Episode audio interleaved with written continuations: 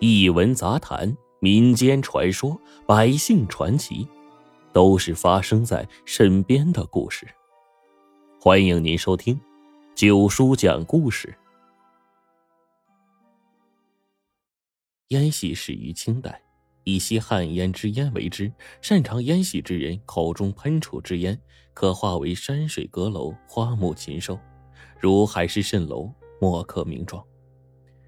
此技法于民国末年开始没落，现已基本消失了。清道光年间，江宁城赵家庄住着一对姓吴的父子。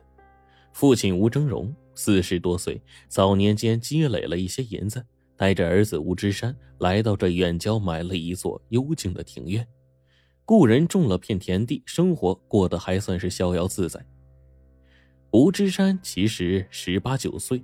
聪明是聪明，但是身上呢有着公子哥的通病，对读书那是毫不上心，整日就是游山玩水。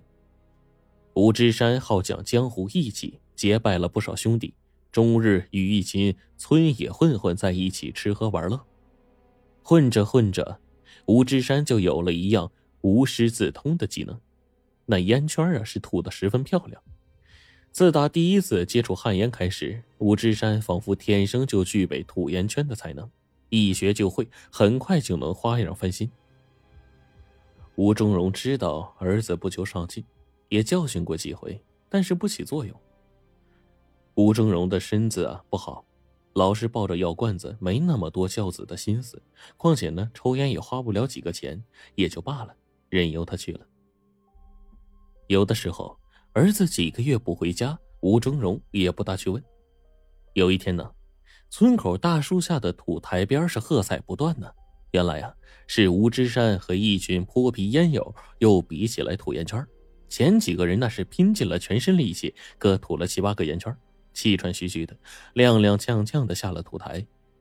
轮到吴之山出场了，只见呢，他拿出一柄短斗大的烟枪，塞了。一二两的烟丝，借火点燃，连吸带吐，连吸带吐，吐出了几个烟圈，个个都是溜圆溜圆的。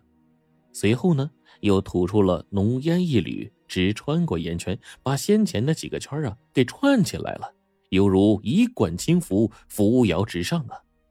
只等了半炷香的时候，方才散尽。这泼皮们个个是拍手叫好。突然，人群之中有一个人说话了。好是好，但还呀算不得是最好。声音虽然不高，却是浑厚有力，每个人听的都是真真切切的。众人扭头一看，旁边不知道什么时候多出来一个人，一副城里人的打扮，浑身上下那是十分的清爽利落呀。众泼皮面露愠色，责问道：“你什么人啊？敢在这里撒野？”那人微微一笑，不紧不慢的说。鄙人姓裘，是江宁城做生意的。今天路过这里，偶遇你们在这里斗烟，就观看了片刻。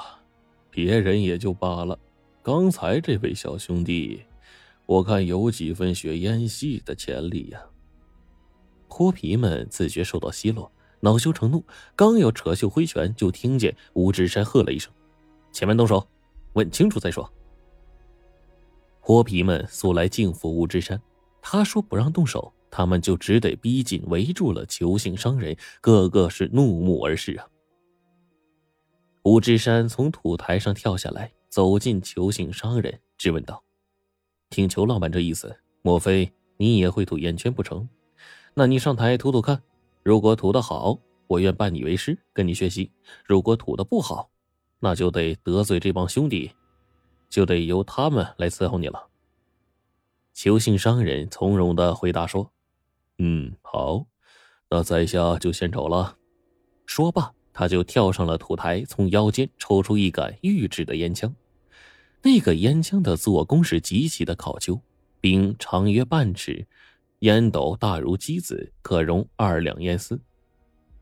邱姓商人从腰间的烟袋中取出了烟丝，填满，借火点燃。只见他突然双眼圆睁，深吸了一口气，烟斗中的烟丝瞬间就燃尽了。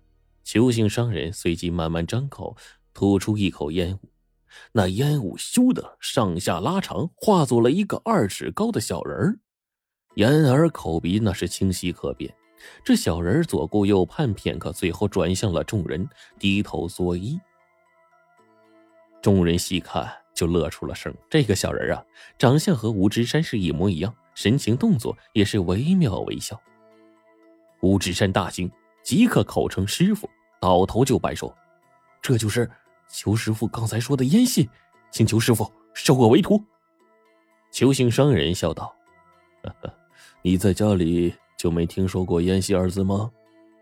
吴之山如实回答：“从未听过。”裘姓商人疑惑的看了看吴之山，说：“嗯，那好，我就收你为徒，带你到江宁城去历练历练。”吴之山辞别了众泼皮，也不回去同父亲吴峥嵘告别，当下就随着姓裘的商人踏上了去江宁城的路。一路无话，转眼到了江宁。邱姓商人七拐八拐将吴之山带到了一家宏大的门面跟前。吴之山抬头一看，牌匾上写着“福兴昌烟馆”五个大字，门口两侧悬挂着一副对联：“寒珠银灯赛仙境，白云香踏吐春风。”邱姓商人走进烟馆，就有小厮迎上来招呼。哎裘老板回来了，吴志山跟在后面问：“邱师傅，你是这烟馆的老板呐？”邱姓商人低声回答说：“嗯，不错，我就是这老板啊。以后呢，私下里呢才能叫我师傅啊，人前叫我邱老板。”吴志山不明所以，也只能答应。进入大厅之后，吴志山隐约看见一排排的烟榻上躺满了人。人人手持一杆特长号的烟枪，对着炕桌上的烟灯吸烟，烟雾缭绕，那是不亦乐乎啊！吴志山又问：“他们抽的什么烟呢？我看也不像是旱烟呐。”裘老板呵呵一笑：“呵呵，这个呀是外国进口的高级烟，名字叫做福寿膏，烟香绝美，回味无穷，长期吸食能够延年益寿。”你是我徒弟啊，在这里呢可以随便尝试。裘老板当下一招手，唤来一名小厮说：“将这个小伙子带到上等包厢，拿上好的扶手膏，一切吃喝用的都给我伺候仔细了啊。”小厮答应着，马上引着吴志山走到一个僻静包厢里。包厢内只有一张烟榻，干净整洁。小厮伺候吴之山躺下，拿出了一支烟枪，填上了一块福寿膏，帮着用烟灯点燃。吴志山接过烟，急急的吸了一口，顿时感觉是头晕目眩，五脏六腑翻江倒海，差点就吐了出来。他忙问这小厮：“这里面装的什么呀？怎么感觉这么难受啊？”